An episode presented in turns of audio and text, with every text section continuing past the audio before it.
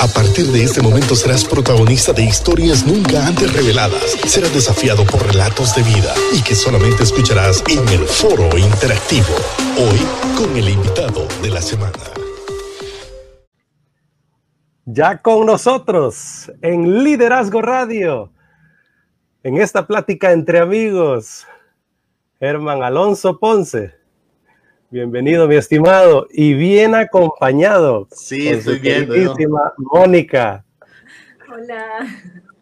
¿Qué tal? ¿Cómo están, amigos? Qué privilegio platicar con ustedes. ¿Cómo les va? Bueno, primeramente, eh, mi disculpa, ¿verdad? Porque lo estuvimos un ratito ahí tras bambalina, pero es que esta plática con Cecia se nos, se nos volvió interesante y no queríamos desaprovechar eh, esta, esta plática introductoria. Goya, pero tenemos el resto del programa con ustedes.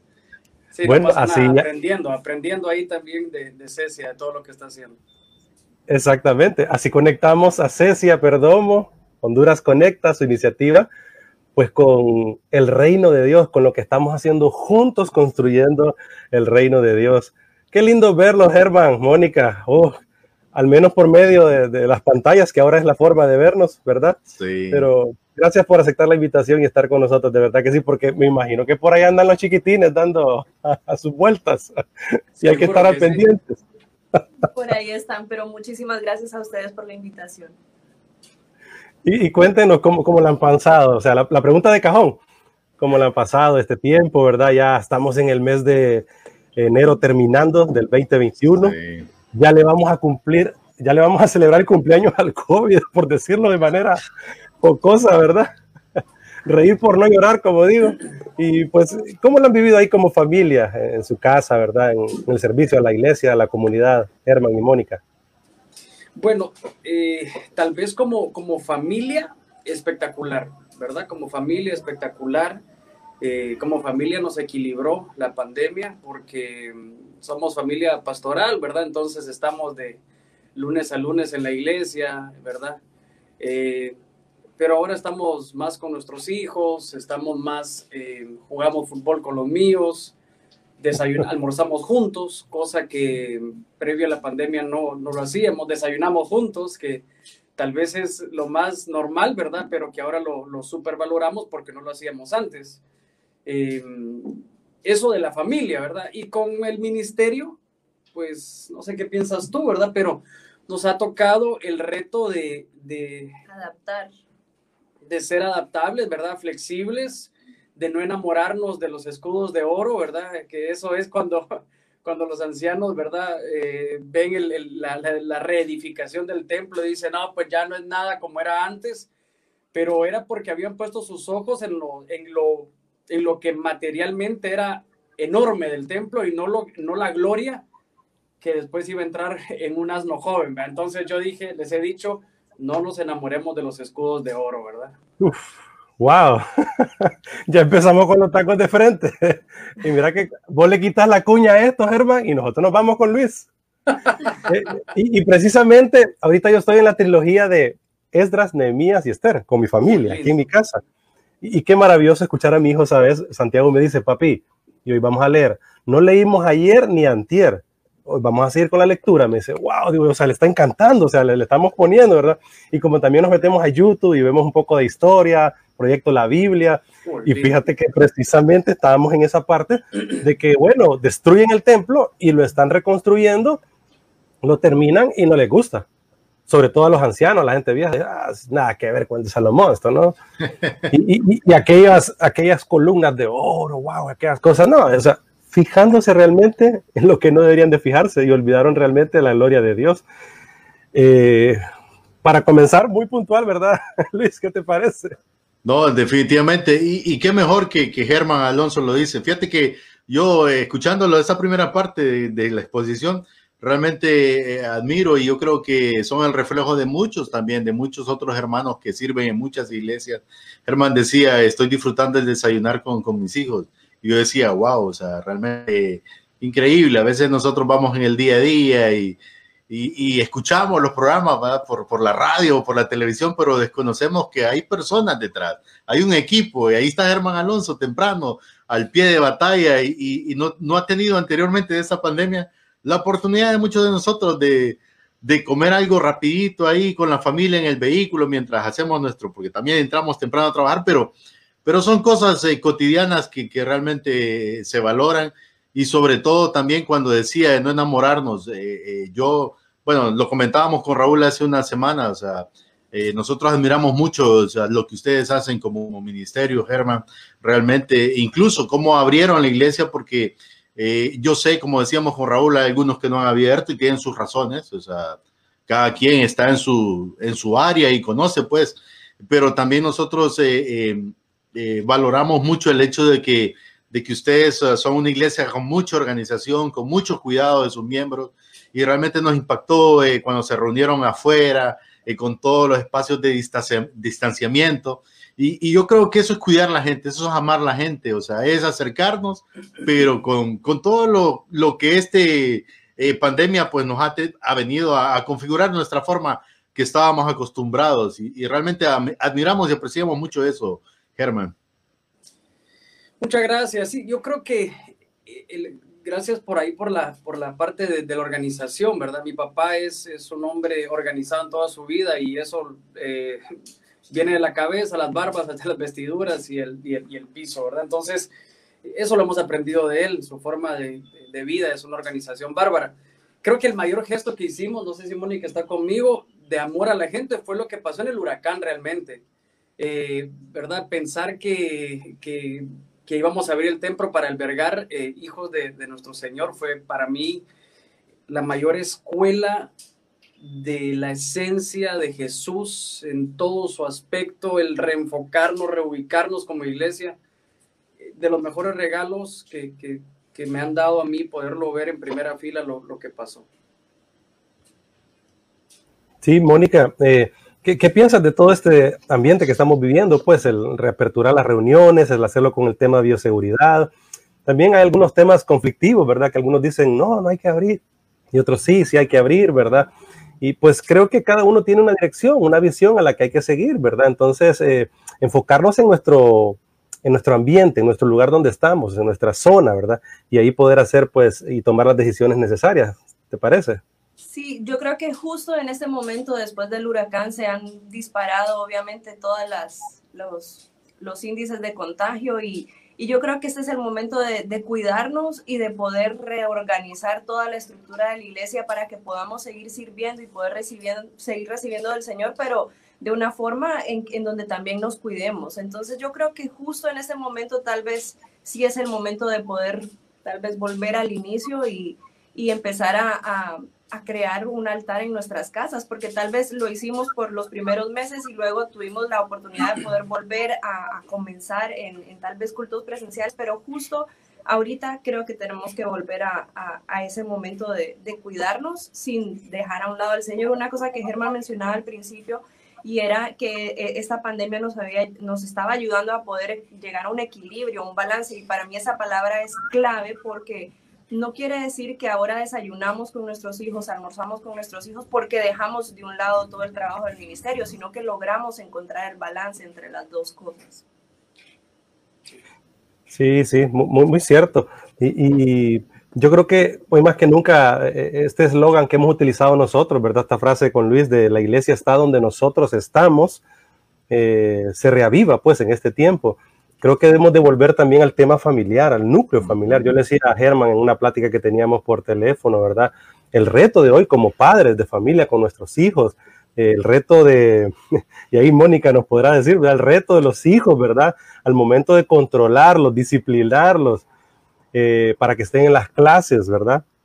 Para que eh, coman a tiempo, para que coman lo debido y no de más, porque ese es un reto ahorita conmigo, Santiago tiene como, aquí entre nosotros, tiene como seis libritas de más y ¿qué nos ha costado que baje esa librita? Y como no podemos salir, eh, me ha dicho, ahorita él estaba en la academia de fútbol y tuvimos que decidir mejor hacer un stand-by. Y le dije, hijo, vamos a hacer un, tiempo de espera, ¿le parece? Y mira, se fue a llorar al cuarto, no hallaba yo cómo explicarle esto, ¿verdad? Y le dije, hagámoslo por los abuelos, le digo. Así que, ¿qué piensan de este ambiente que estamos viviendo ahora y esta eh, me, gusta la, palabra que hemos estado utilizando, reorganizarnos, ser más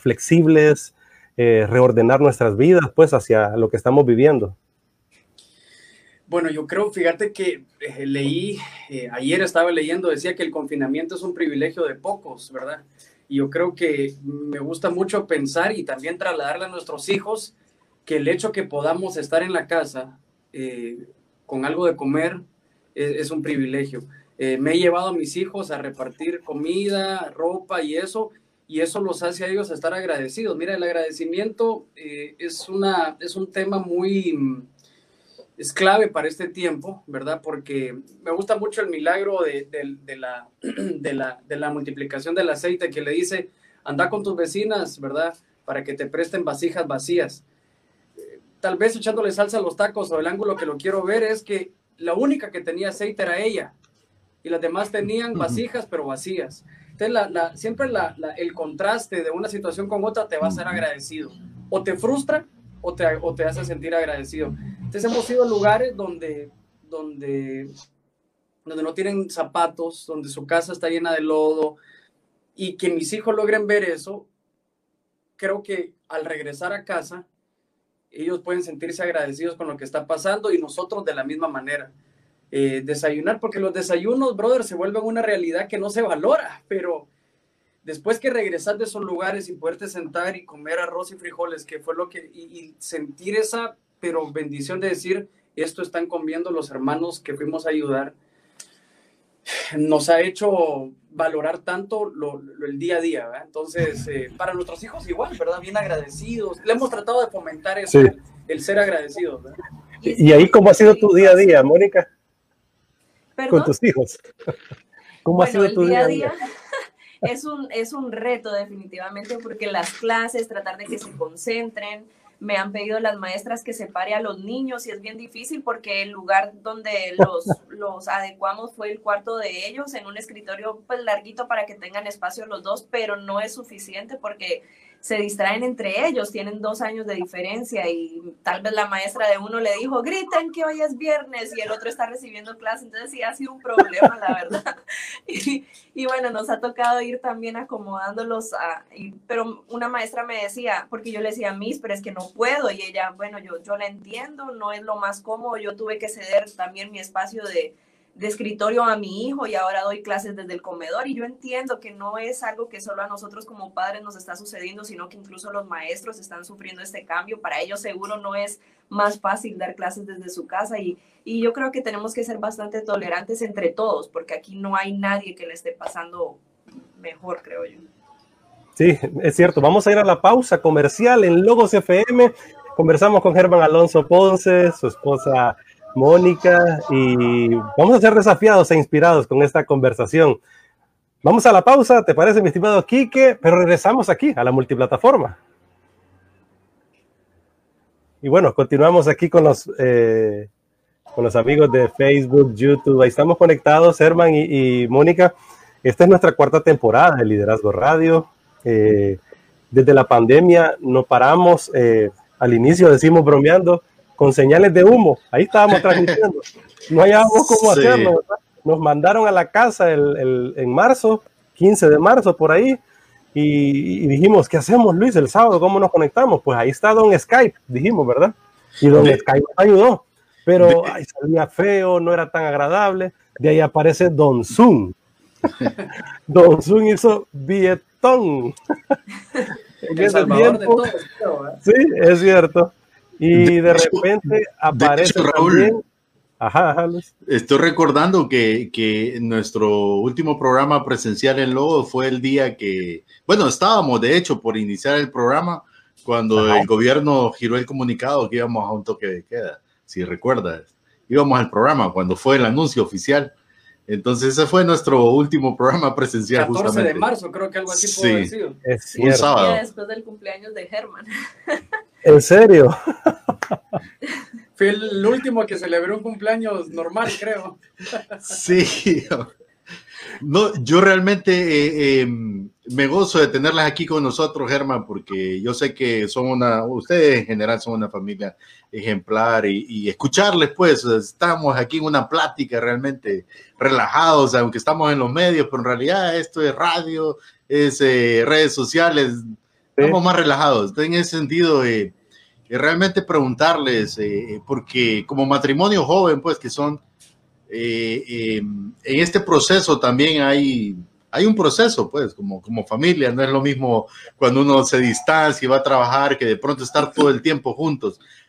No le quiero preguntar qué dificultades, nada de eso, porque no, no, no, no, no se trata de chisme este programa, ¿va? ni de nada por el estilo, sino más bien que nos den consejos para los matrimonios jóvenes de cómo cómo realmente pueden lograrse integrar, cómo pueden, eh, eh, eh, tips, cómo integrarse realmente como familia con los niños y hacer lejos de que sea una carga este tiempo, porque créanme, yo he escuchado muchos que me dicen, no, mira, estar en pandemia realmente fue difícil. bueno, ayer hablaba con un amigo ah, que están pasando ahí su proceso y me decía, eh, la verdad que mira, o sea, tuvimos una discusión y ella por todo llora y está bien sensible y, yo medio digo que, que, voy a cambiar el canal de televisión y se pone a llorar, ya no sé qué hacer, entonces, o sea, pasan estas cosas. No, no, no, pasa, no, no era Raúl, pasan estas cosas. No, tampoco. pasan estas cosas, tengo muchos amigos, gracias a Dios, entonces es difícil que alguien, y hablo con todos todo el tiempo, entonces es difícil que alguien eh, eh, defina quién fue, pero pero en realidad esto, esto ha estado pasando, o sea, en este proceso de pandemia. Entonces, como matrimonios jóvenes que son y que, y que como todos, pues, eh, vamos un día a la vez, ¿qué nos pueden decir y qué consejos pueden darle a estos jóvenes de estas nuevas generaciones? Bueno, yo considero que eh, hay, tres cosas que, o tal vez un par de cositas que descubrimos nosotros en esto. Eh, primero necesitamos tener libertad, cada uno tener eh, libertad, ¿verdad? Nuestra América Latina sufre de, un matrimonio sin libertad. Eh, entonces nosotros lo filtramos con una libertad que honra, es decir, que la libertad de Mónica me honre a mí, honre al Señor, tal vez primeramente al Señor y después a mí, y de la misma manera. Es decir, que yo tengo mis pláticas, tengo mi Instagram, tengo lo que sea, pero todo lo filtro, que todas las conversaciones, cada cosa que yo ponga, cada foto que yo honre al Señor y honre a mí. Eso nos da un sentido de, de independencia un poquito porque pareciera que, que, se maneja mal esa parte, que todo es como que tú agarraste una hija y, y, y, y ellas agarraron un nuevo papá. Esa parte creo que fue clave para nosotros, ¿verdad?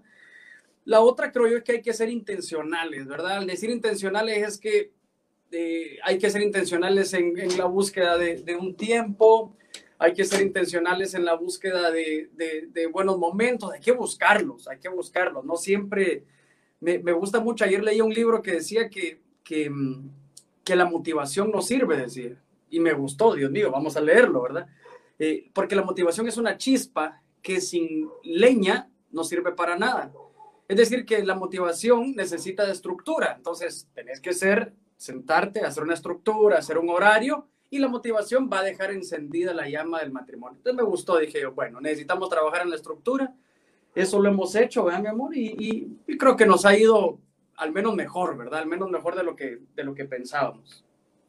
No, yo creo que ah, para mí realmente el tiempo de pandemia ha sido, ha sido lindo para, para la familia. Yo no puedo decir, no, nos hemos tenido nuestros choques o tal vez pues obviamente. Sí, nos hemos tirado los platos y nos hemos pegado nuestras agarradas, ¿verdad?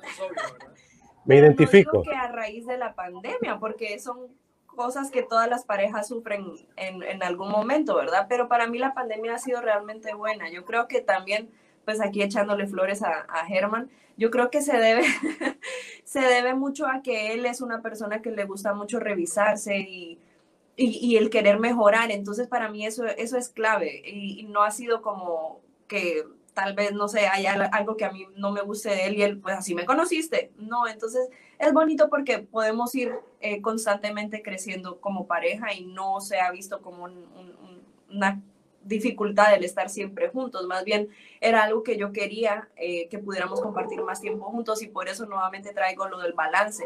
Que, que, es lo bonito que se ha podido lograr un balance. No digo dejar de un lado lo que se estaba haciendo para eh, pues volcarse completamente a la familia, sino que encontrar el tiempo para poder eh, hacer lo que uno debe hacer como pareja. Y, Mónica, tú eres eh, muy emprendedora en las redes sociales, eh, blogger y todo ese rollo ahora, ¿verdad? Esa tendencia hacia pues el internet. Eh, ¿qué, qué, has hecho para reinventarte en este tiempo? Pues las chicas ahorita nos están oyendo. Hay muchas esposas que nos están oyendo, muchas muchachas también, solteras, que desean emprender y realizar. Y dicen, bueno, yo tengo una computadora, yo tengo un celular, yo tengo esta iniciativa. ¿Qué has hecho para reinventarte y hacia dónde has visto el horizonte de la tendencia de las redes sociales? La verdad, Raúl, es que creo que desde un principio no, no lo hice pensando en que voy a ser grande, voy a ser una blogger. No, yo, yo solamente quería compartir eh, eh, pues mi día a día con mamás que entendieran lo natural de ser mamá, lo, lo real de ser mamá, de, de que no somos eh, las personas que tal vez no, nos ven como como ejemplo, que vean que, tenemos nuestros errores, que no somos perfectas, para que ellas no se sientan como que son, están siendo unas malas mamás, que es lo que normalmente suele pasar con, con influenciadoras mamás, digamos, que lo pintan todo tan perfecto que hacen sentir a quienes están viéndolas que no son suficientes. Entonces yo, a mí lo que me gusta es mostrar la realidad de la vida. Interesante. Excelente, y aquí tenemos comentarios, Raúl, no quiero pasar por alto, pues después nos reclaman. Beatriz Paz dice, las mamás nos identificamos con Mónica, los niños han sido unos campeones en adaptarse a este confinamiento con mucha valentía, sin duda, ¿verdad? También eh, Oneida Argueta Muñoz, bendiciones, me alegra verles, este es un tiempo en el que todos tenemos que tener empatía y me imagino que ese mensaje va por lo que decía Germán Alonso en relación a, a esa dinámica de ir y Fíjate que tuvimos, eh, en un momento tuvimos la bendición de tener con nosotros en este programa a, Sixto Porras de Enfoque a la Familia. Y uno de los consejos que él daba, si te recuerdas, Raúl, porque le preguntábamos, él decía que el mejor ejemplo es ese, o sea, el mejor ejemplo de, de, de, de cómo hacer iglesia, cómo ser iglesia, cómo ser creyentes, es eh, demostrarle a los hijos en las acciones. Y, yo creo que eso tenemos que replicarlo todo, lo que Germán decía, de ir y, y, dar un alimento a quien necesita o lo que sea, porque en todos lados hay necesidad, eh, eh, incluso creo que a veces eh, también es tiempo de, y lo digo porque en este proceso de, de COVID he logrado detectar eso, con mi esposa hablábamos, que también a veces a los cristianos nos cuesta recibir, Raúl. No sé por qué, pero a veces yo creo que también eso es parte de, lo que tenemos que fomentar. fíjate que mucha gente le pega el COVID y no le dice a nadie. Nos damos cuenta cuando ya están graves. Y, y, si nos hubieran dicho desde el principio, estuviéramos estado pendientes, o yo siempre digo, hey, les voy a llevar una sopa y los tengo cerca ahí a la puerta, lo que sea, pero, pero si nadie se da cuenta, entonces nos hemos dado cuenta de eso, que también a los creyentes nos, nos hace falta recibir realmente. Entonces, qué bueno, pues, de todo lo que han estado exponiendo con nosotros. Sí, eh, Mónica Germán, eh, el pastor Germán Ponce ha sido siempre un pionero en el tema tecnológico, ya que estamos hablando de tecnología recuerdo allá los tiempos que íbamos a jugar potras allá en donde era Wendy's, ¿verdad? Donde es el Cirimol ahora, ¿verdad? y era Wendy's. Y bueno, después fue la iglesia de Cristo de Benecer. Y, y me acuerdo que el pastor predicaba con una laptop en el púlpito, ¿verdad? Y bueno, siempre entraron los haters ahí en acción, ¿verdad? Tal vez no había redes sociales, no me acuerdo si había redes sociales o no, pero el asunto es que siempre hay redes sociales ahí, va en el barrio, a la esquina, la piedra de la esquina, el poste de la esquina. Ahora es el WhatsApp, ¿verdad? Pero, y, y las demás redes. Pero el pastor siempre fue pionero en el tema de tecnología. Y siempre que converso con él, bueno, recuerdo que nuestra convocatoria anual nuestra segunda convocatoria, tercera convocatoria anual de ADME Juvenil fue en la iglesia de Benecer, en el auditorio de jóvenes. Nos trataron de maravilla. El pastor mandó a arreglar, a pintar, a asearnos. Bueno, había práctica de danza ese sábado. No, el viernes había práctica de danza. Tu mamá, la pastora Ninosca, dijo: No, no hay, no hay ensayos ahora. O sea, vamos a otro lado a ensayar mejor. Y hicieron todo un movimiento para atendernos de maravilla, ¿verdad? Y aprendí muchísimo con el pastor Germán el pastor Germán me dio unas indicaciones y increíblemente, hasta la persona que barría, que limpiaba y aseaba, sabía al dedillo esas mismas indicaciones que a mí me había dado. O sea, sorprendente lo organizado, estructurado del pastor Germán. Y bueno, con la tecnología no digamos, sacaba su laptop y a predicar. Y muchos decían, ¿verdad? Bueno, aquí y allá, ¿verdad? Y ahora todos estamos conectados en una laptop, en un celular, transmitiendo, cuando un hombre pionero ya lo había hecho. Entonces, ¿cómo están conectando, Germán, Mónica? ¿Cómo se están conectando ustedes ahora a esa visión de su papá, de la iglesia? ¿Cómo están llevando a la iglesia hacia que pues estamos en una nueva era, hay que reinventarnos nuevas estrategias de la iglesia? Eh, esta, este fin de año tuvieron la reunión de celebración, ¿verdad? En vivo, allá la hicieron, ¿verdad? Y tuvieron unos afuera, bien cuidaditos, temas de bioseguridad. Me, me extrañó que la reunión terminó a las 12 y no a las 4 o 5 de la mañana que terminan, porque cuando yo llego a mi casita a las 2 de la mañana, 3, a los 31, siempre nos dormimos con mi esposa escuchando al pastor Germán, y ahí estamos y nos vamos durmiendo. a veces a mí me agarra hasta las 5, me gusta el tema y esta vez no, y me hizo falta, ¿verdad? Digo, vaya, se cortó.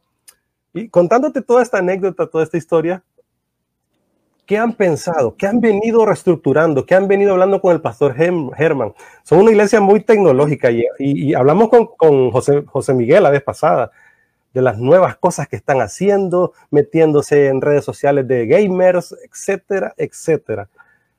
¿Qué mensaje nos pueden dejar al respecto? Fíjense que, bueno, contarles a todos, estoy leyendo un libro, esto no es nada mío, pero estoy aprendiendo con él. Eh, se llama Real de José Víctor Dugan lo, recomiendo mucho. Y, él comienza el libro con esto, que a mí me vuela la cabeza y ojalá que se las vuele a ustedes también. Él dice eh, que el Señor en Lucas 9 llega y envía a sus discípulos a hacer la misión, ¿verdad? Y entonces les dice, miren, vayan, van a hacer esto, van a hacer esto, ¿verdad? Y, y acá tengo el libro cabalmente, se, se, los quiero leer porque estoy enloquecido con este libro. Y dice, cierto día Jesús reunió a sus doce discípulos y les dio poder y autoridad para expulsar a todos los demonios y sanar enfermedades, es decir, la misión, ¿verdad? Luego los envió para que anunciaran a todos acerca del reino, sanaran enfermos, es decir, que esto no cambia. Y entonces les dijo las siguientes instrucciones. No lleven nada para el viaje, ni bastón, ni bolsa de viaje, ni comida, ni dinero, ni siquiera eh, una mudada de ropa. Eso ya lo sabemos. En Lucas 22, ya la última, ya el último tiempo el Señor acá, les dice, eh, les pregunta a Jesús, ¿se acuerdan cuando los envié? Y dice, eh, los envié a dar las buenas nuevas y no tenían dinero, ni bolsa de viaje, ni otro par de sandalias, ¿les faltó algo? Ellos contestaron que no. Y entonces dice, pero ahora, que esta es la palabra clave en este capítulo, tomen su dinero y una bolsa de viaje y si no tienen espada, vendan su manto y compren uno. ¿Qué es lo que les quiero decir?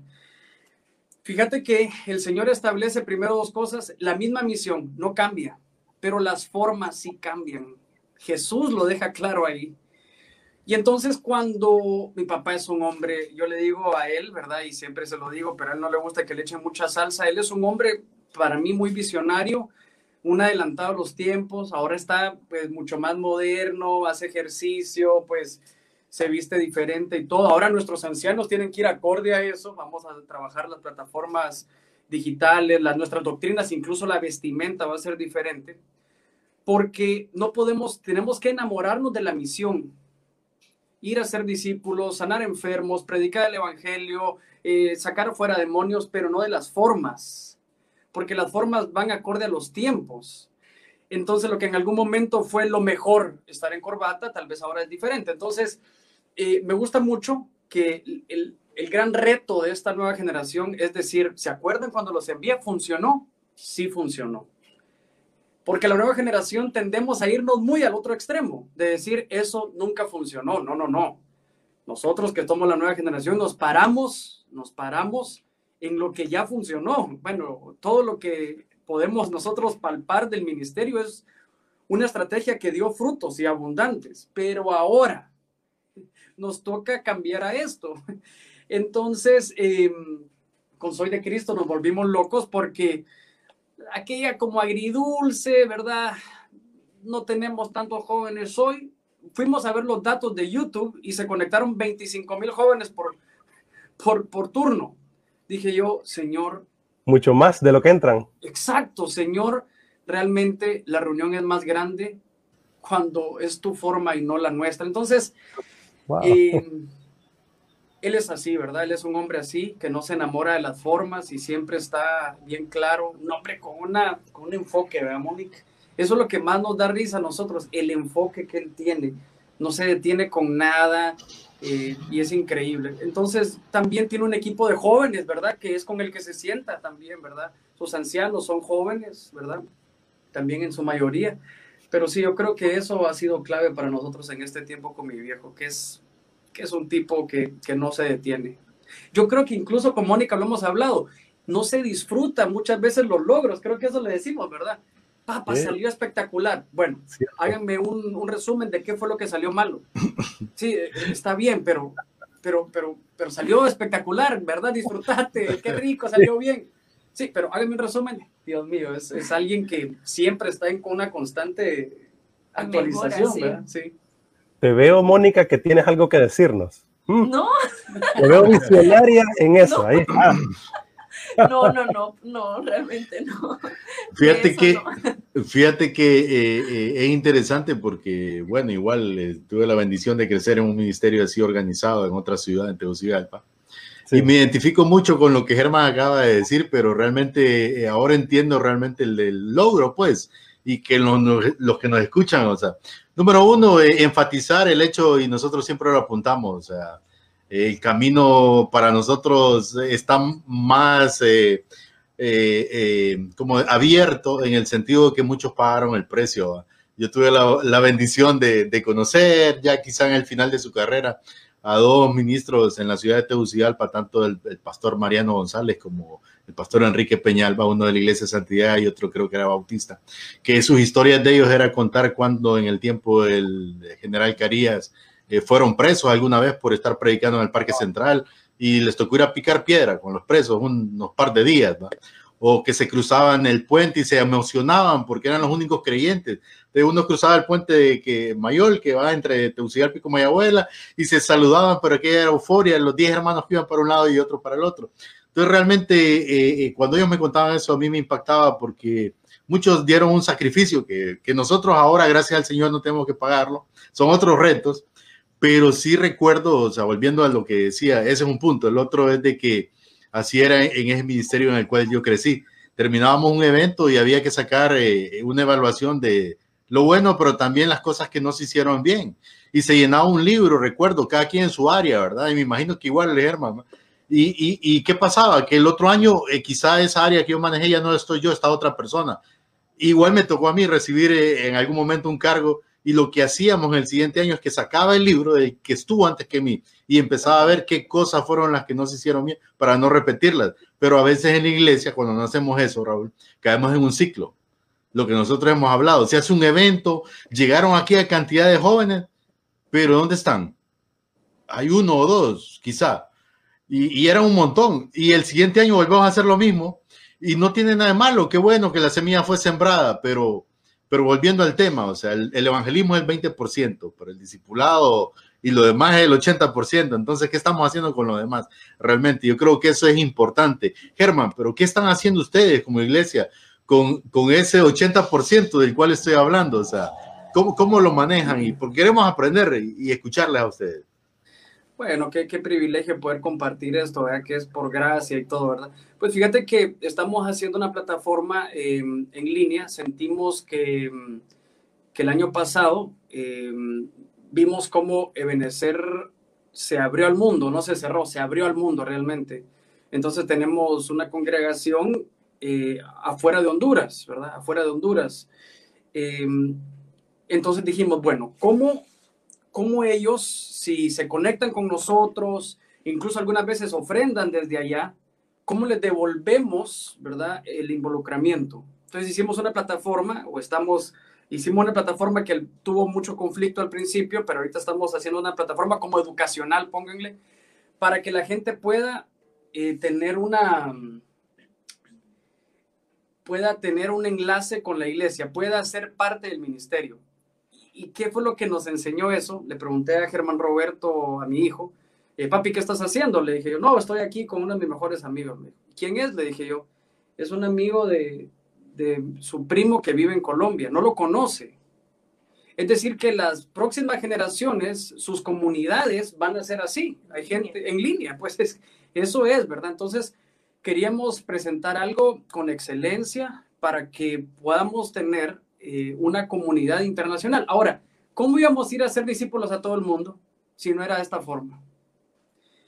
Eh, creo que nunca habíamos, y, nos imaginábamos, eso me gustó mucho, porque nos imaginábamos viajar por todo el mundo, que es, un, es una pila así bonito, ¿verdad? Uy, qué rico los aviones. Y ayer, el, perdón, el año pasado con Mónica le decía, mi amor, me están invitando a congresos en otros lugares del mundo espectaculares en línea. Y entonces, eh, cuando empezó a arrancar estas invitaciones, yo le dije a Mónica, mi amor, ¿sabes cuál es el gran reto? Que sea con las mismas ganas, con la misma pasión que cuando me pagaba mi pasaje y ir a viajar, ¿verdad? Entonces, eh, yo creo que sí, yo creo que a los ojos, si, no si tenemos la vista como la del Señor, la visión como la del Señor, los eventos son aún de mayor influencia, los eventos son aún más grandes, llegamos a más personas y la iglesia no se cerró, se abrió realmente al mundo entero, ¿verdad? Entonces, eh, que nuestros pastores sepan que el giro ya no es tal vez en gastar en sillas, sino que el giro es en gastar en ancho de banda, el giro es en una plataforma eh, ¿verdad? Una plataforma de internet grande, no sé, eh, el giro es que el pastoreo, ¿cómo va? Bueno, ¿te acuerdas que estuvimos hablando con los servidores y enumeraron qué es lo que están haciendo uno de ellos y dijimos, Dios mío, el servicio ya no existe. Para nuestra iglesia, el servicio común de abrir puertas, los baños, dejó de existir. Mi papá dice un dicho que me parece espectacular, estamos preparados para un mundo que ya no existe. Dice. Entonces tenemos que tener cuidado con eso. Entonces yo creo que ahí es donde tenemos que saber que, que las plataformas fueron hechas para el Señor, pues, ¿verdad? Para sacarle ¿Y Germán? Y Germán, eh, Mónica, eh, eh, bueno, Mónica inspira y desafía todos los días a un grupo, a una comunidad de chicas, bueno, y de varones también. Ahí pasa mi esposa ahí, viéndote, y mi hermana, y entonces, Mónica también tiene una influencia, un pastorado que hacer, que atender en su zona de influencia. Y no son 10, como decimos aquí en Honduras, no son 10 pelones. Eso de pelones no, me gusta que lo manejes así, ¿me entendés? Por favor, viejo, no me gusta que digamos 10 personas, algo así. 10 personas, pues vaya, aclarando. No son 10 personas, 10 pelones o 10 peludos.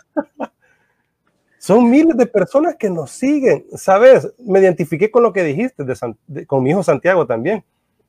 Mi hijo ahora tiene una sala VIP, pero no le digan a nadie, ¿verdad? Aquí entre nos nada más. Tiene una sala VIP en Google Meet, aparte de la reunión de la clase de él. Y ahí invitan a sus amiguitos, ahí juegan en línea, Ahí tenemos que estar pendientes y le hemos puesto, me he adaptado a eso, le he puesto una disciplina, le he puesto límites porque a veces son dos horas, tres horas y ahí está. Entonces yo digo, dos horas, tres horas, mucho, está en la computadora, mucho tiempo, pero es que la verdad es como cuando están jugando fútbol. Eh, tristemente eh, son tiempos diferentes y hay que adaptarse uno. Mónica, o sea, hay una nueva generación de muchachos que están haciendo eh, videos en YouTube, en la web.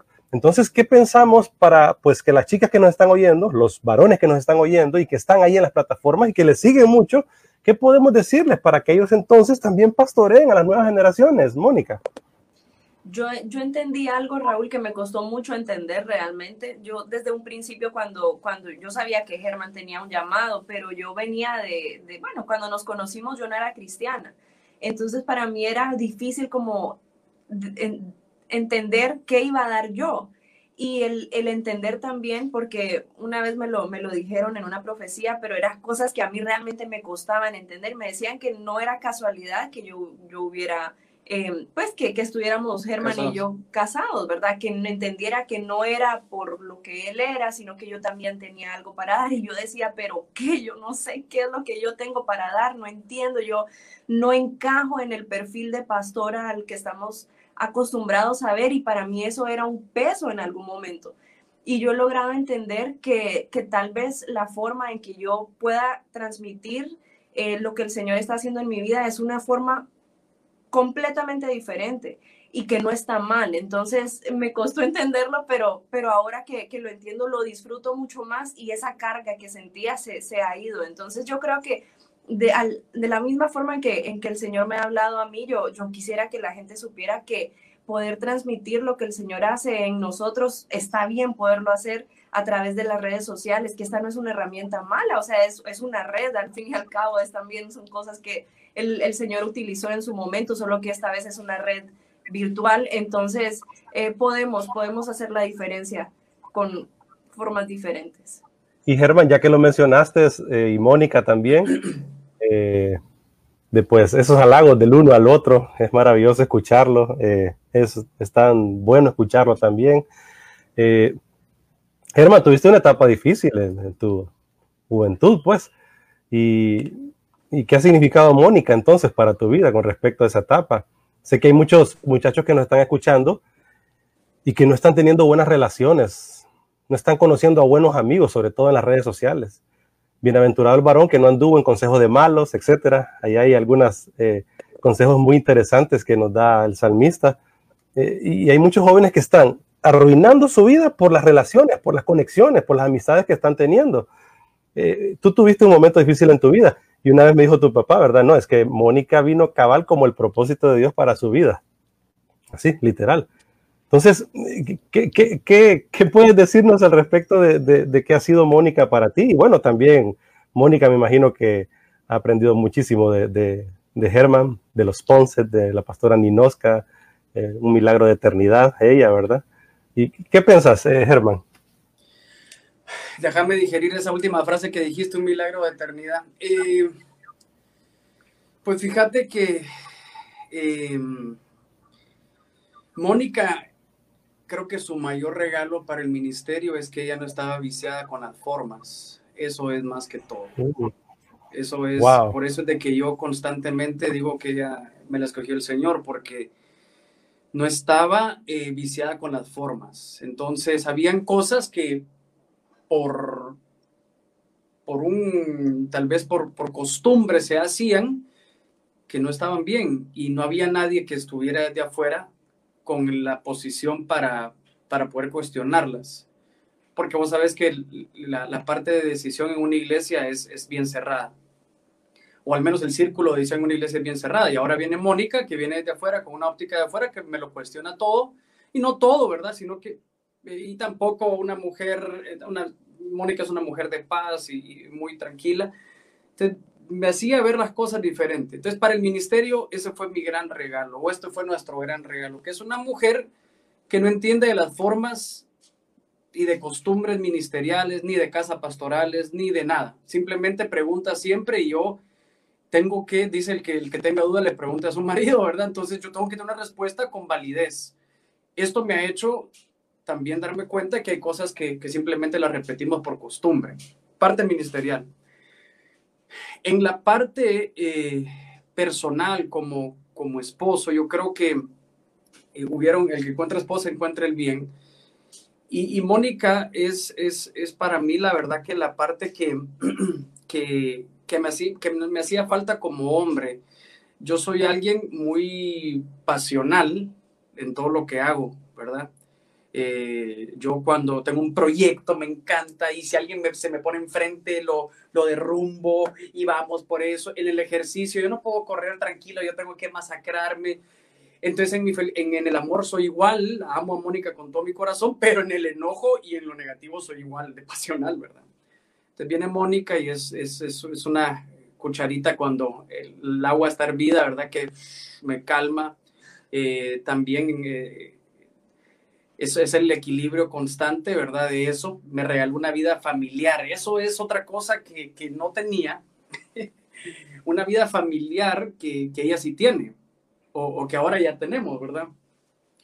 Pero las navidades con su familia, los cumpleaños.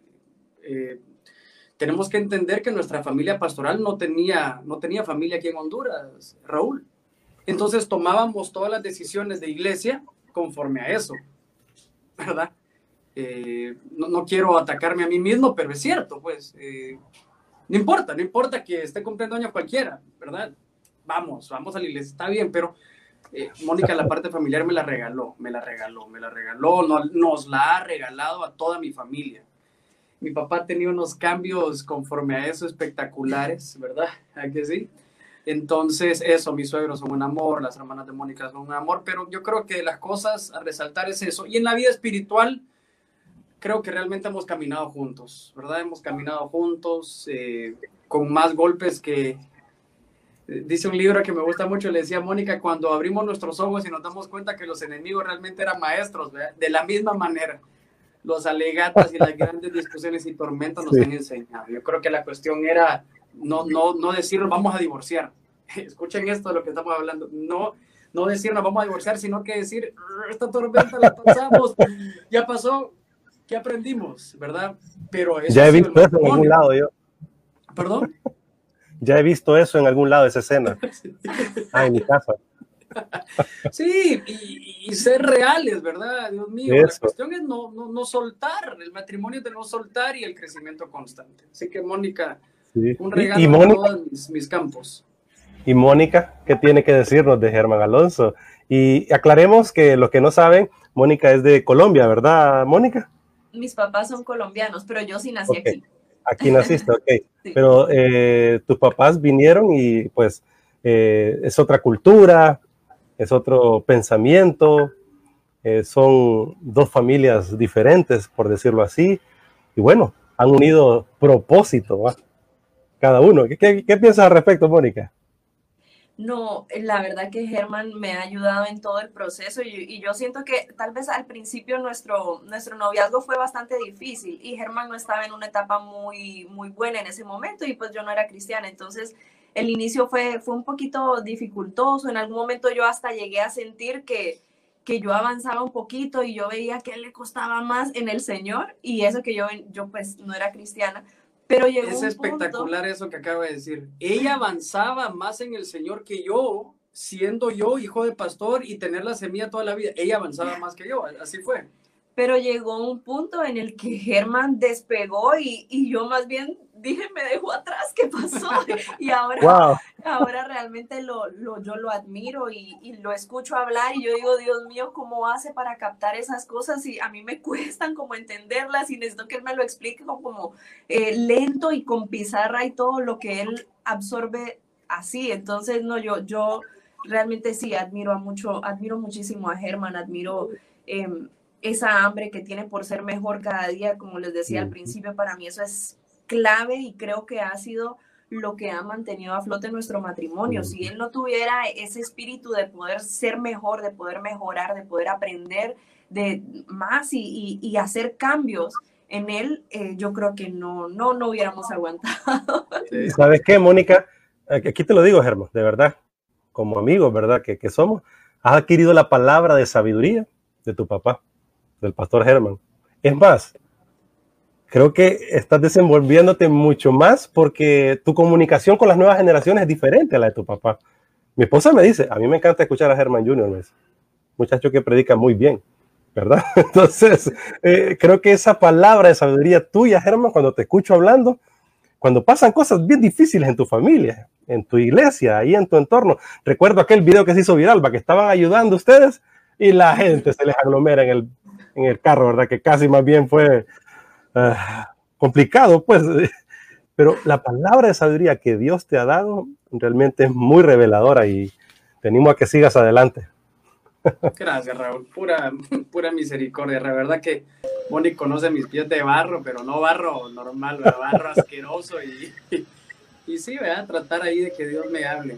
Eh, no, no dudo, solo te interrumpo, Germán, no dudo yo por, por, lo que tú estás diciendo no dudo eh, eh, que las oraciones de, todos aquellos que están alrededor de tus padres, tus padres mismos, fueron, fueron efectivas. O sea, y digo esto porque quizá hay muchos creyentes padres que están luchando con un hijo adolescente y se preguntan, pero si, si yo lo llevé a la iglesia desde niño, ¿qué pasó? Pero aquí vemos en ti reflejado la palabra que dice, y eso o sea, me cale a mí porque también estoy batallando ahorita si me desconecto. Tengo mis pequeños aquí conmigo y estoy solo.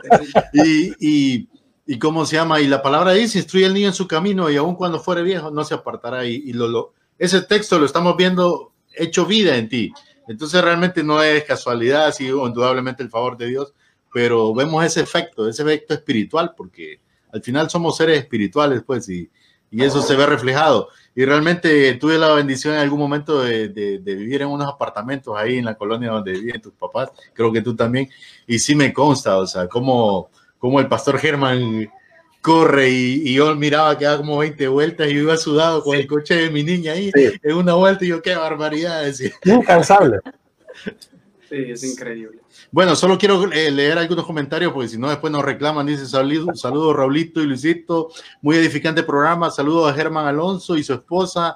Me alegra el crecimiento que ha tenido el liderazgo, mi respeto y admiración por lo que este ministerio de Benecer desarrolla e inspira. Nuestras oraciones siempre por ustedes, la paz del Señor. Y también eh, Alejandro Arita dice, muy buen programa, excelente. Luis Gómez, saludos. Y bueno, también a todos los que están conectados con nosotros. Sí, Mónica, Germán, ¿cómo recibieron la noticia del pastor Germán Ponce? Cuando nos dijo a todos de manera pública que bueno, está en una nueva etapa de su vida, ¿verdad? Ya te metiste en el chambre, ya te metiste en el chambre cristiano, oh, ¿qué pasa ahí? ¿Cómo se llama este segmento, Raúl? Cosas y casos de casa. Fíjate que eh, después del análisis que uno debe de hacer entre todo lo que pasa, yo me di cuenta que Honduras es una nación que, con quemaduras de tercer grado. Entonces, cada vez que lo toca, duele. Aunque sea para abrazarlo, duele. Duele. Eh, eso es así.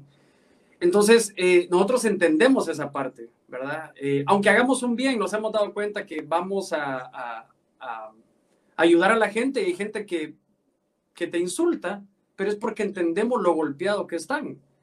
Claro, cuando tú tenés a alguien mucho más cercano, lo entendés, pero es una nación lastimada, ¿verdad? Entonces, eh, yo sabía, yo le conté a Mónica, a mí fue el primero que me contó mi papá, íbamos en el carro para una boda cabal y me dijo, yo le dije, viejo, ¿todo bien? Le dije, entonces me dijo, fíjate que ya me contó un poquito, ¿verdad? Estoy hablando con alguien. Entonces, eh, yo sabía que, que, si, yo lo, si yo lo sabía entender, no había nadie en una mejor posición, en una posición con más derecho que yo para entenderlo.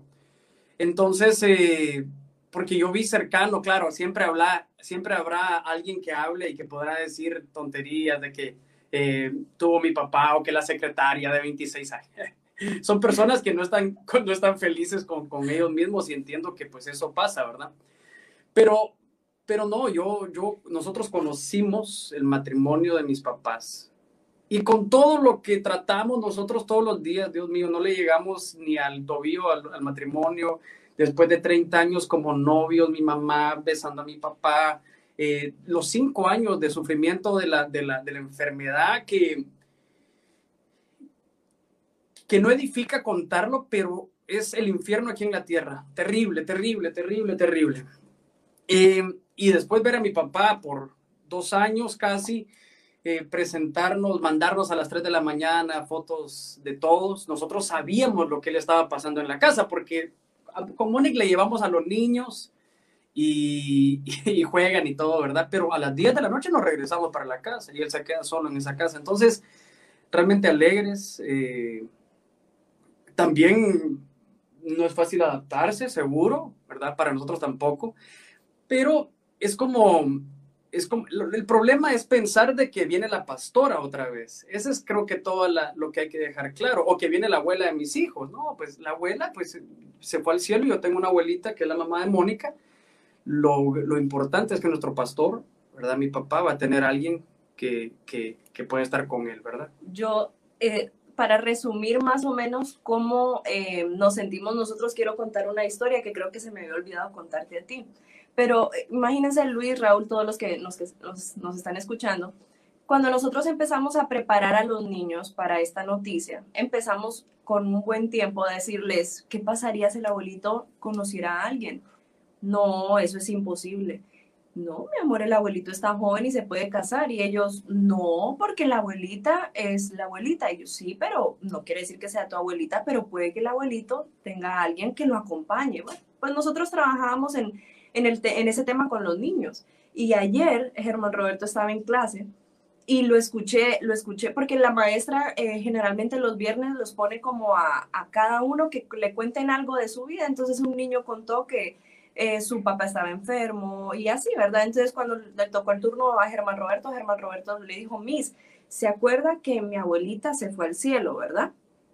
Y mi abuelito sufrió mucho tiempo y lloró mucho tiempo por ella, pero le quiero contar que el abuelito ya no va a estar solo y se va a volver a casar y estamos muy felices por él. Y eso para mí encierra lo que, lo que nosotros sentimos ahorita el Germán Roberto sabe cuánto sufrió el abuelito y que ahora va a estar feliz y eso para nosotros es lo más importante. Sí, y justificamos, perdón Raúl, justificamos los malos comentarios con lo primero que te dije. Somos una nación con quemaduras de tercer grado que, que aunque sean buenas, aunque sean abrazos, eh, siempre duelen, ¿verdad?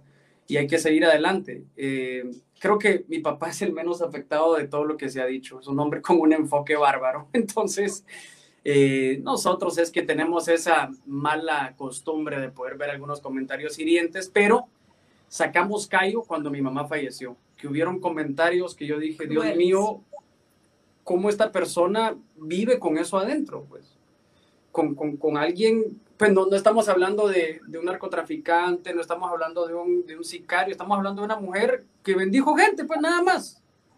Y unos comentarios tan crueles que ese fue nuestro mayor reto. Ahora esto lo vemos como, como un juego de niños. Sí, y, y, yo creo que la mayor honra para el pastor Germán Ponce es respetar esta decisión, este momento. Y creo que aún más, la mayor honra para la pastora Ninosca también es que el pastor Germán Ponce pueda seguir desarrollando su proyecto de vida, llevando a mejores derroteros la iglesia de Benecer, el cuerpo de Cristo. Porque lo que Dios siempre hace cuando une personas es que está uniendo propósitos. Y como la gente no tiene propósitos de vida, como tú dices, porque están tan heridos, tan eh, desviados de lo que es el sentido de vida, del vivir, eh, la gente anda viendo otros propósitos y no mira el de ellos. Y bueno, no digamos a veces propósitos, digamos, el desastre de vida que a veces tenemos. Así que eh, nuestro corazón con ustedes, con el pastor Germán, ¿verdad? Y con todo lo que desarrollan en, la iglesia, ¿verdad? Así que nos alegra muchísimo, ¿verdad? Que, que vamos a tener al pastor Germán con todo ahora, ¿verdad? Echándole ganas en lo ministerial. Si nosotros cuando con Raúl me mostró el video y fue un día antes de nuestro programa y luego lo sacó aquí, más bien pegamos una exhortada, porque esa es nuestra forma de, con los tacos de frente. Y, y, y, hicimos un llamado a la atención porque a nosotros lo que nos preocupó, Germán Alonso, te voy a decir, es eh, qué superficiales somos a veces los cristianos. O sea, cómo nos distraemos tan fácil y nos desenfocamos de lo que realmente importa. Es decir, el mensaje del pastor, le decía yo a Raúl, es para su iglesia, no era para todo el mundo, está dirigiéndose a su iglesia, o sea, a su familia, y los demás haciendo eso están irrespetando. Eh, ni siquiera lo está dirigiendo a nosotros, pero igual nosotros nos gozamos, o sea, porque sabemos y, y, y, entendemos pues lo que ustedes están hablando y que mejor, pero bueno, no quiero yo hablar, sino que, porque después nos, nos regaña, discúlpenme los efectos de sonido por acá, ¿verdad? Ya, ya a esta hora ya, ya se desesperaron, ya acabó la serie ahí, televisión, qué sé yo. Dios se bendiga, Germán, así es, yo también, dice, puedo aceptar cuando, pude aceptar cuando mi madre volvió a, a, rehacer su vida, fueron 30 años de matrimonio con mi papá, pero ahora tiene su hogar y seguro no será fácil adaptarse, pero bueno, es un proceso también. Eh, aquí pues afirmaciones, amén. Eh, que Dios bendiga al pastor Germán, Dios, bendiga, eh, Dios los bendiga desde Málaga, España, dice, bueno, saludos. A... Pues hombre, saludos hasta España, la madre patria. Pastor Pedro Heredia dice, saludos, pastor. Eh, Claudia Patricia Flores dice amén y también Catherine Sanabria Quiroz dice soy fiel seguidor de Iglesia Benecer y desde más de eh, desde más de seis años veo las prédicas del pastor Germán Ponce. Saludos desde Costa Rica. Mi sueño es poder ir a Honduras y conocer a la iglesia y al pastor mira Germán qué bendición la verdad Sí, qué lindo, qué lindo, ¿verdad? Que así la que esperamos a la hermana aquí para poderla atender con todo gusto. Y bueno, y sigue, voy a reír rápido. Sí. Eh, bueno, ¿Ves? no sé. Ajá, dale, dale. Sí, ahí la gente creo que lo va sí, a ir sí, viendo, sí. No, ya aquí ya. Sí, dale, aprovechamos el tiempo. Sí, dale. Estamos al cierre, ¿verdad? Y, y ¿cómo, ¿cómo, le gustaría que recordemos siempre a la pastora Ninosca Gerban ese legado maravilloso? O sea, qué anillo al dedo, ¿verdad? Nuestro legado. qué, legado más maravilloso y, y, aprendimos muchísimo de tu, de tu mamá, ¿verdad? De esa actitud de ella, de esa aptitud también de ella, ¿verdad? Hacia dar lo mejor de lo mejor por la iglesia de Cristo de Benecer y por la iglesia de Cristo como cuerpo de Dios. Pues yo lo que, lo que pude, lo que puedo recordar siempre con, con mayor alegría es que le creía al Señor como niña. Eso creo yo que esos sentires de ella y, he tratado de emularlo.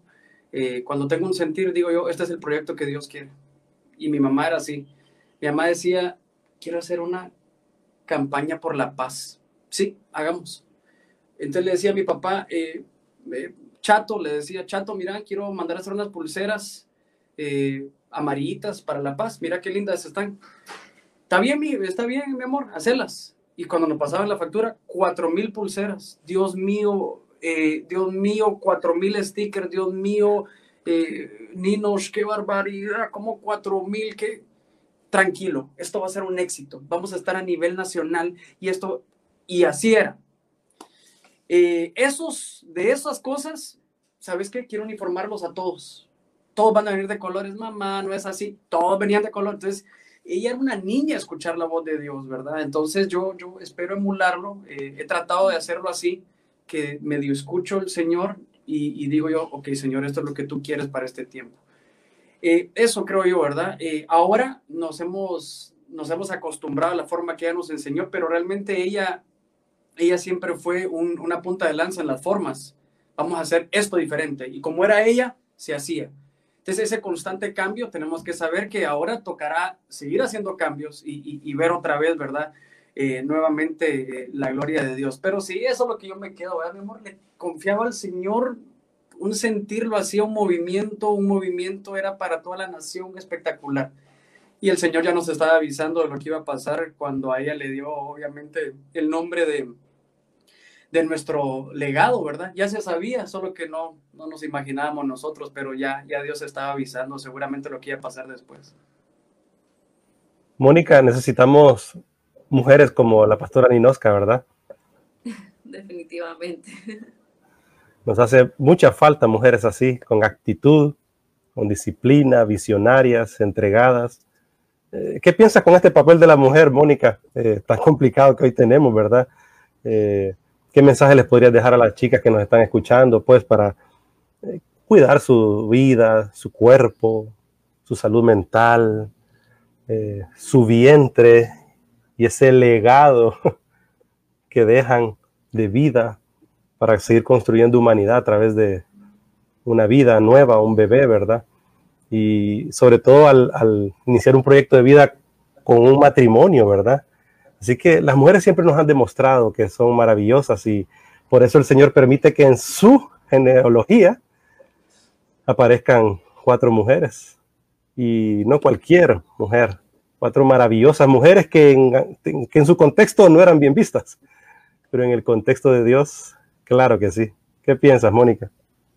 No, yo creo que lo más importante para, para uno de mujer es poder valorarse, poder saber que el hecho de ser mujer no quiere decir que vamos a estar siempre debajo, eh, sin hacer nada, sino que tenemos también que darnos nuestro lugar, darnos a respetar, em, saber que, que, también nosotros podemos marcar la diferencia en el reino, que podemos hacer cosas grandes para el Señor y para poder impactar muchas vidas.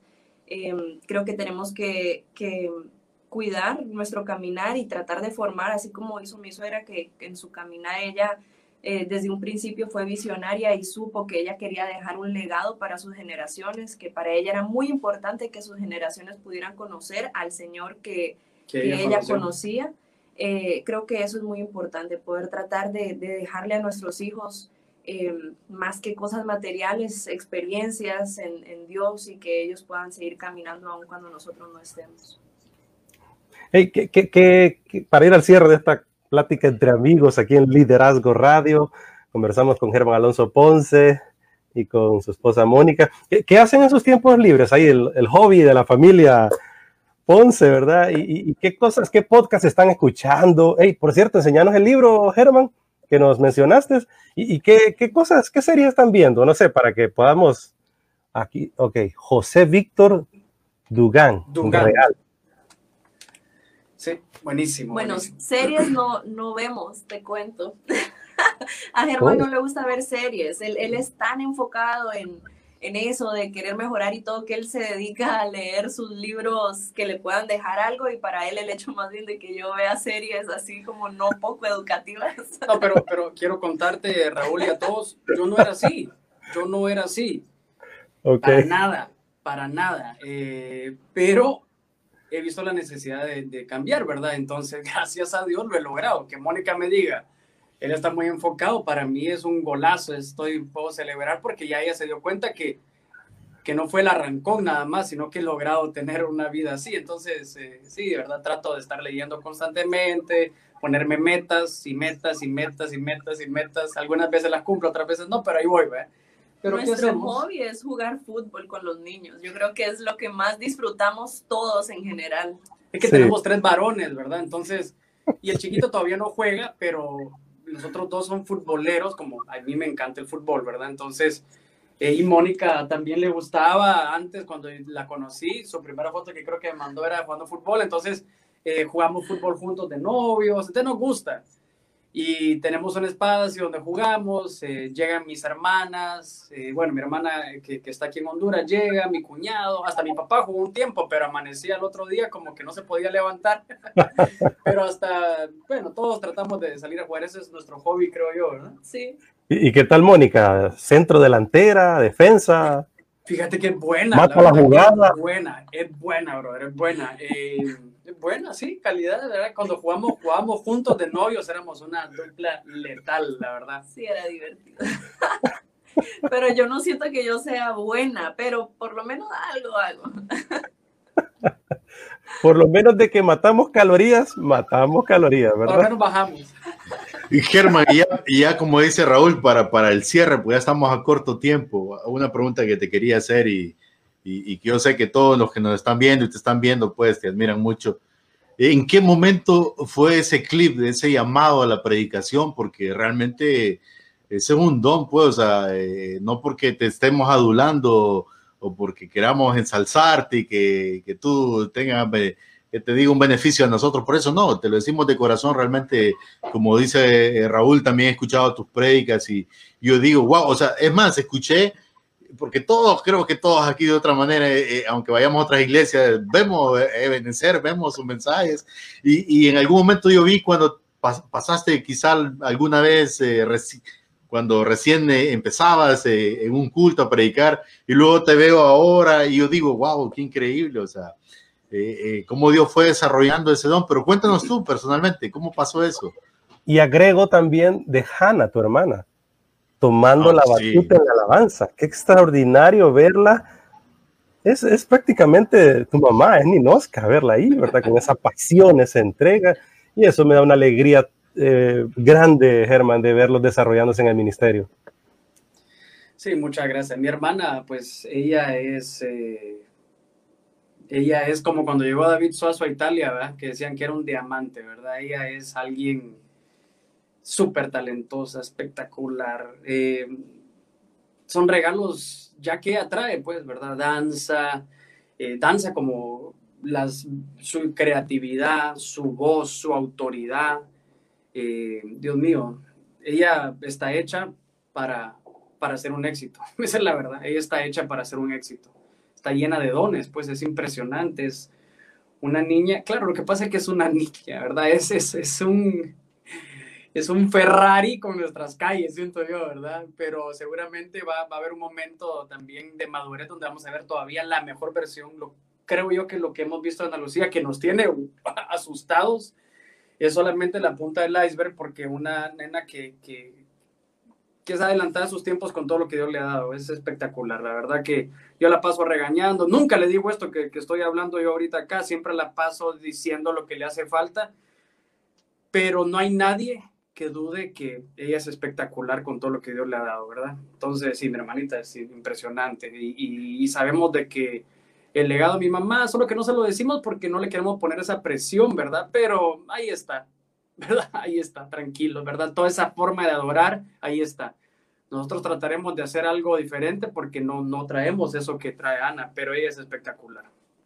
bueno, y con lo que me preguntabas de, de cómo ha sido el salto, pues, ay, ¿qué te quisiera decir? Yo te quisiera contar, fíjate que he estudiado horas y ahora no, lo que pasa es que cuando mi mamá se enfermó, tuve que afrontar que la iglesia necesitaba alguien que predicara y, y, y, de la noche a la mañana me dijo mi papá, te toca predicar el domingo, amén, entonces yo dije, Dios mío, esto está fuera de mi zona de confort. Eh, te voy a contar, yo siempre he podido hablar en público. Desde la escuela era Aragán la materia de español, pero al final había un concurso de oratoria, hablaba en público y pasaba. Pero entendí que eh, esto no es de saber hablar en público, es tener un mensaje, ¿verdad? Entonces, eh, ahí fue, yo creo que mi transformación, lo que, lo que eh, poco que he hecho, ¿verdad? Y todo es, es después de, de, esa, de esa tormenta tan terrible de, de la enfermedad de mi mamá, porque la, la familia lo necesitaba. Yo, mi papá, yo sabía que él estaba enfocado en mi mamá del todo y Dios me lo regaló porque mientras que ellos estaban eh, haciéndose exámenes, en, tratamiento en otro lado, yo me quedé solo acá. Y, y, la iglesia es mucho más que solo la prédica. Hay una logística, hay una estructura enorme en el ministerio que bien o mal estuve viendo qué podíamos hacer. Ahora pues ya la tormenta terminó y aquí estoy parado. Dios mío, Señor, ¿verdad? Qué locura, aquí estoy parado. Pero pura misericordia y, y, realmente la mejor escuela fue la escuela del dolor, ¿verdad? Esa es la verdad. Sí, yo creo que la palabra de sabiduría de tu papá la tienes y creo que la pasión de tu mamá, Pastora Ninoska, la tienes en la sangre. Y Mónica es como el, el motor de la casa. Yo creo que es la que eh, lleva todo, ¿verdad? A, que se realice, ¿verdad? Eh, y, y, realmente nos inspiran, nos desafían, ¿verdad? Así que gracias por sus vidas, gracias al Señor por el ministerio, Ebenecer, y por nuestro queridísimo pastor Germán Ponce. Eh, tus palabras finales, Mónica, para pues esta conversación eh, creo que nos quedan muchas preguntas y podemos seguir conversando, pero vamos a dejarlo para un segundo tiempo. No, solo agradecerles a ustedes por la invitación, por este tiempo. La pasamos muy bien, la verdad, una conversación bastante amena y, y, conmovedora que creo que nos hizo remover también muchos sentimientos. Así que no, muchísimas gracias y, y Dios les bendiga a todos los que nos están escuchando. Gracias. Germán Alonso Ponce, mi estimado. Gracias por inspirarnos con tu vida. Igual, gracias. Eh, dos, tres cosas que dijiste que aquí tuve el llanto eh, en la garganta. Pero esa es la vida, ¿verdad? Esa es la vida. Yo creo que uno tiene que... Me, me, gustaba mucho cuando, cuando Samuel le dicen que Saúl va a ser quitado.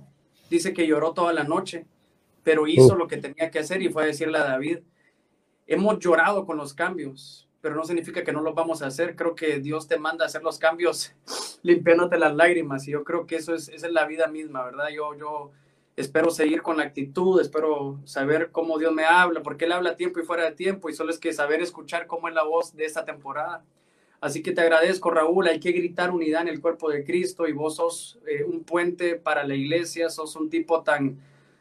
Fíjate que le decía a Mónica algo. Yo le decía, es raro poder definir a alguien como un buen hombre porque uno puede ser luchador, un empresario, deportista, pero buen hombre, el que tiene ese calificativo es alguien especial. Y, tengo el placer de conocerte, Raúl, y sos un buen hombre, sos un tipo clave para la iglesia, para esta generación, sos un puente que se necesita en estos imperios que creemos que tenemos y, que realmente no son nada, sino que más que el cuerpo de Cristo. Así que eh, realmente sos espectacular, un corazón mejor que el mío, sos, sos un tipazo, brother, y te bendigo. Gracias. Tu familia, eh, también, ¿verdad? El placer de, de, conocerte también, Luis, y bueno, te los bendigo, pero quería eh, tomar eso, ese espacio para decirte, sos un buen hombre, brother, y y eso es invaluable para, para, este tiempo. Así que gracias por, el, por, por toda la oportunidad. Y yo, y, yo, y, yo, y yo, secundo, aunque él no le gusta, yo secundo todo lo que dijiste, hermano. Nuestro legado. él me quiere distraer, va, y no, pero la verdad que. Terminar, sí, sí, no, tranquilo, tranquilo. Nuestro legado viene de mi papá Raúl Paz, ahí voy, ahí quiero llegar. Ah, mi mamá Ruth, es un legado maravilloso que nos han dejado nuestros padres, ¿verdad? Así que chicos, estamos al cierre ya de esta plática Gracias de verdad por siempre acompañarnos y juntos ser desafiados e inspirados. Y porque liderar es servir e inspirar. Haz go por tu vida, por tu familia y por tu nación. Y bueno, para terminar de despedirnos tranquilamente en las redes sociales, eh, solo quiero agregar, porque ya en luego teníamos que salir, eh, yo eh, quiero, digo, porque hay comentarios siempre, o sea, yo sé que hay un sentimiento por la pastora que hablamos de ese tema, que, un montón estaban ahí, ¿va? pero nos gozamos realmente con, con, ustedes como familia, principalmente con el pastor Ponce, ¿va? Por todo lo que ustedes pusieron, está de más que yo diga algo, pero sí quiero retomar, Raúl, el hecho de que eh, cuando estaba en ese proceso con, con la pastora Ninosga. Y digo, para los que están honrando mucho en, el chat de, eh, el legado de ella, eh, recuerdo yo que un grupo de damas de Benecer, no recuerdo sus nombres porque yo en ese entonces visitaba semana a semana la, la, Fundación para el Niño con Cáncer aquí en San Pedro Sula. Nunca olvido cómo esas señoras llegaban y amaban a esos niños, mientras por otro lado había un proceso, estaban sembrando ahí ellas estaban sembrando y, y, algo que me impactó un, un, para una Navidad, a mí me tocó ir a jugar con los niños, porque yo llegué y ellos me estaban esperando, porque una de las doctoras les dijo, esperen, hoy viene el hermano Luis, y era que anteriormente a mí habían llegado estas hermanas y les habían llevado los juguetes que ellos habían pedido. Ellas les dijeron, ¿qué quieres? Pero decinos qué quieres. Y uno dijo que quería un helicóptero de esos que se arman, otro, bueno, ese día salí como a las 7, 8 de la noche de ese hospital porque jugué con todos, Armando y todo, porque ellos querían que, que, les ayudara, pero me, me, impresionó mucho lo que estaban haciendo. O sea, eso solo era una representación, sé yo, de lo que son ustedes como iglesia, porque pues de eso se trata. Pero también en ese momento yo le decía a Raúl, eh, em, en el hospital siempre que se daba, porque los católicos usan mucho eso, dicen, es que hoy tenemos un ángel en el cielo que los cuida. Entonces el grupo que estábamos ahí decidimos cambiar eso y dijimos, no, somos eternos, y son milagros de eternidad. Y, y, es un término que utilizamos mucho porque eh, recordamos esa historia de Caín y Abel y que todos la conocemos, ¿va? y estoy parafraseando, y Dios en su palabra dice que era tan justa su ofrenda, era tan, tan justo, tan puro su corazón, que hoy día seguimos hablando de él. Entonces todos estamos conscientes que el legado de la pastora Dinoska no se fue con su muerte, ni con nadie de nosotros. Y estoy diciendo todo esto porque yo sé que hay muchas personas que hoy día están enterrando un ser querido que amó al Señor por este asunto de COVID. Ellos no, no se fueron, o sea, no fue una batalla perdida. Somos seres eternos, son milagros de eternidad y su legado no termina ahí continúa. Satanás quiere meternos en nuestra mente que terminó, pero realmente eso va a seguir y se va a multiplicar y es lo que hemos podido ver con el testimonio de la familia Ponce esta tarde. Sí, Germán, eh, solo danos unas palabras finales porque fíjate que alguien dice aquí, no sé cómo llegué a este link, pero eh, saludos a todos y, y yo creo que hay gente que está conectada ahorita y necesita una palabra necesita un mensaje de esperanza, como dijo Luis, ante tanto dolor, luto, enfermedad, situación económica difícil.